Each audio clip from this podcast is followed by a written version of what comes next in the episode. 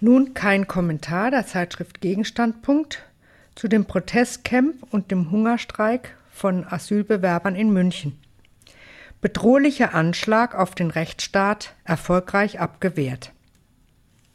Ende Juni schlagen im Zentrum von München zeitweise bis zu 70 Asylbewerber ein Camp auf, treten in Hungerstreik und fordern neben besserer Verpflegung und Unterbringung mehr Bewegungsfreiheit und letztlich ihre Anerkennung als politische Flüchtlinge. Die Entscheidungsträger der deutschen Behörden weisen parteiübergreifend deren Forderungen als Anmaßung zurück, weil die Asylbewerber ihr Anliegen mit der Androhung vorbringen, sich zu Tode zu hungern. Im hilflosesten aller Appelle, mittels der eigenen Selbstzerstörung die staatlichen Instanzen anzuflehen, entdecken die einen unverschämten Machtanspruch. Das ist versuchte Nötigung des Staats und der beugt sich selbstverständlich keinesfalls. Zitat Hierzulande ist Politik nicht erpressbar. Wir leben in einem Rechtsstaat, wo man sich nicht durch Hungerstreiks eine Vorzugsbehandlung erzwingen kann.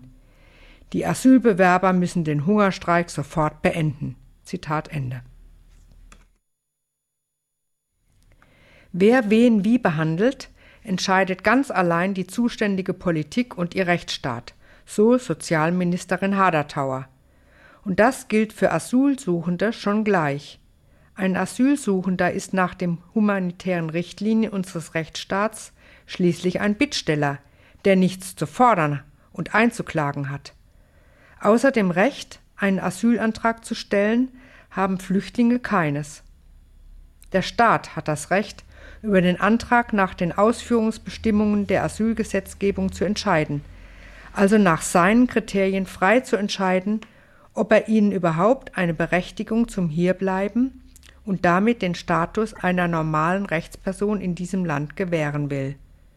Und die Antragsteller haben die Pflicht, sich gefälligst in ihren rechtsstaatlich einwandfrei kodifizierten Status der Rechtlosigkeit zu fügen – und auf die Entscheidung der staatlichen Behörden zu warten.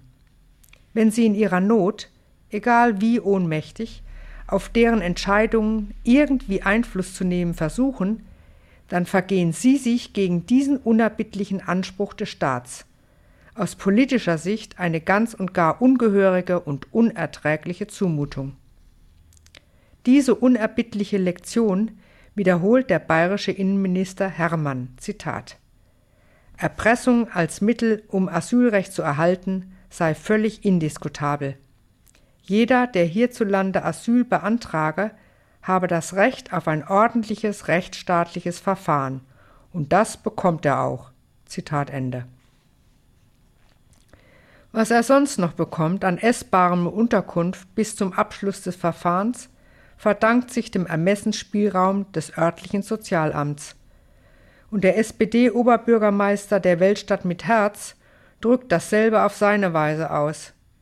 Er kann nach eigenem Bekunden zwar die Verzweiflung der Hungerstreikenden gut verstehen, aber die berechtigt sie in keinster Weise, vom Staat etwas einzufordern, was der für sie nicht vorgesehen hat und vorsehen will.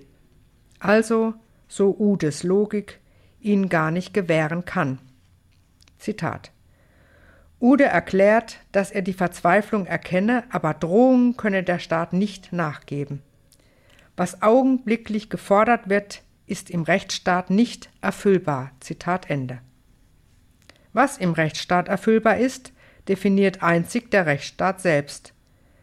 Wenn die Bittsteller trotzdem etwas anderes fordern, so sind das unhinnehmbare Drohungen, denen der Staat selbstverständlich nicht nachgeben darf.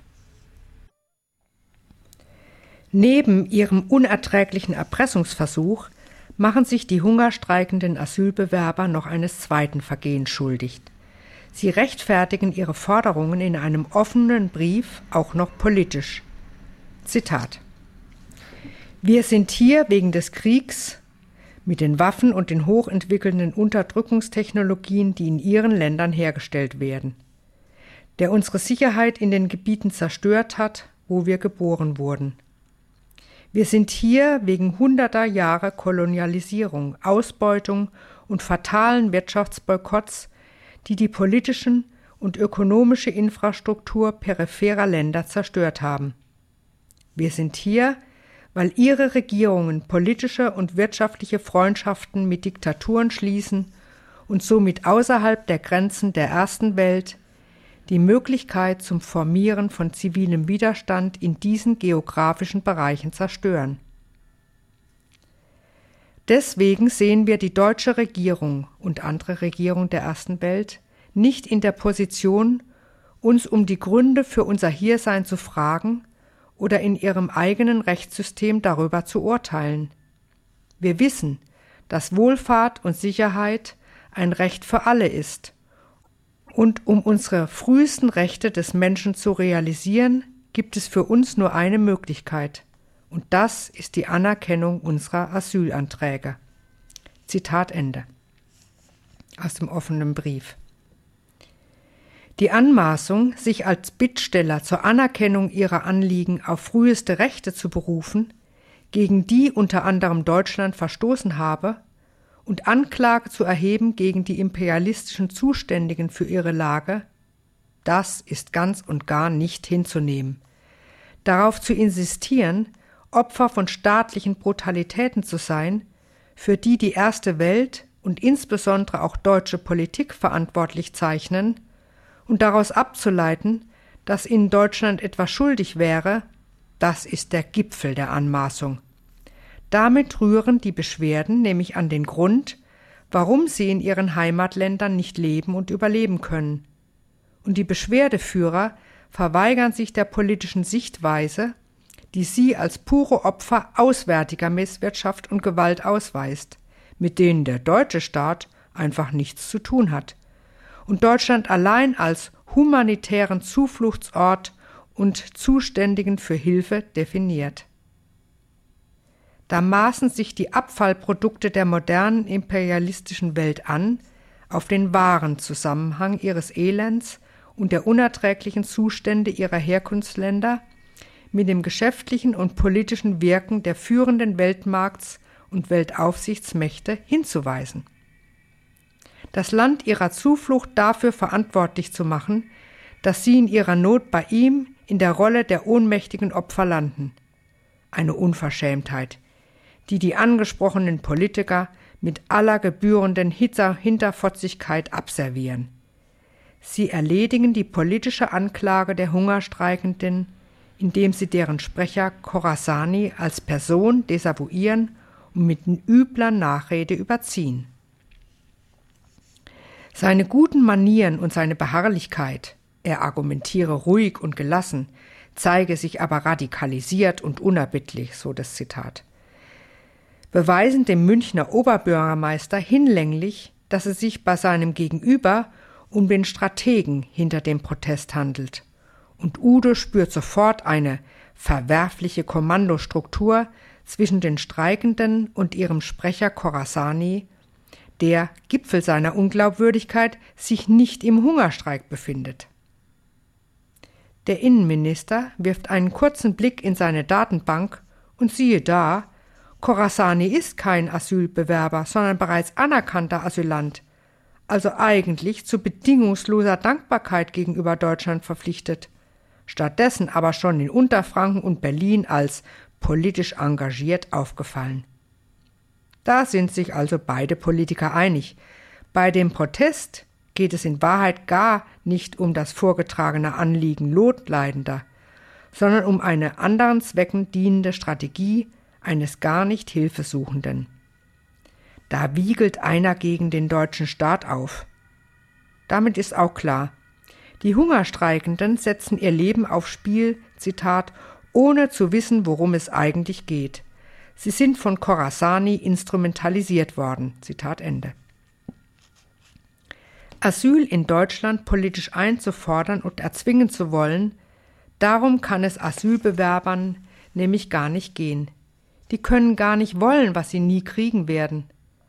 Das wissen die beiden Politikerherren deswegen so genau, weil sie es sind, die dem nie nachgeben echten Asylbewerbern würden sie höchstens Anträge auf Verbesserung bei Versorgung und Unterkunft zugestehen.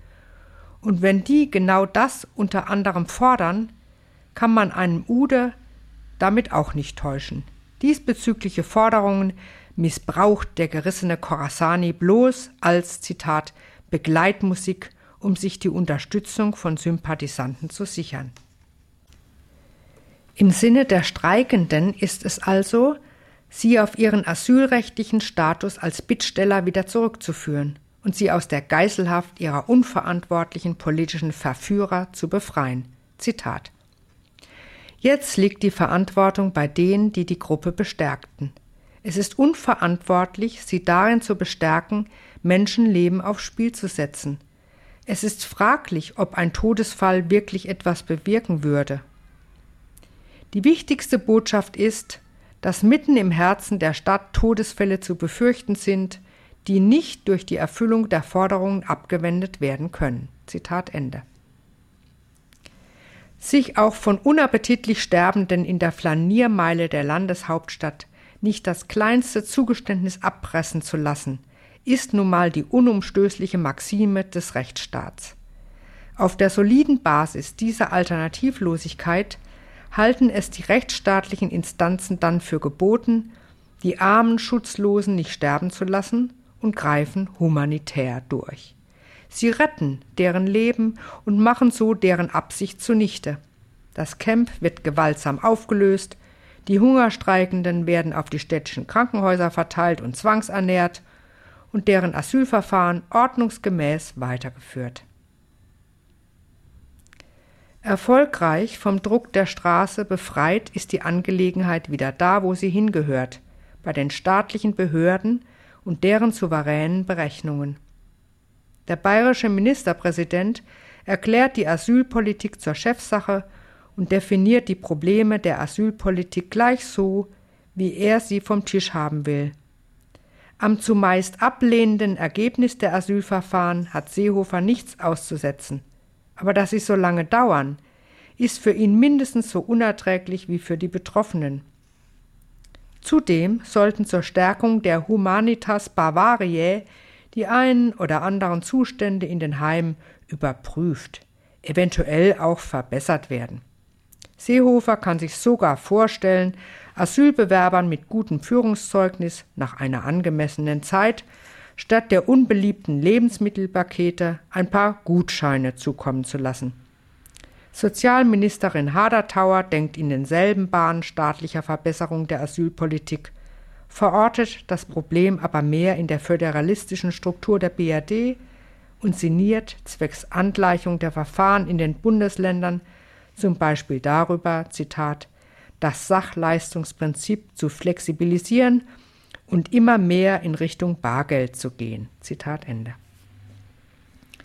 Und der Bayerische Landtag streicht aus der Asyldurchführungsverordnung schon mal den Halbsatz, dass die Unterbringung der Asylbewerber Zitat, die Bereitschaft zur Rückkehr in das Heimatland fördern soll.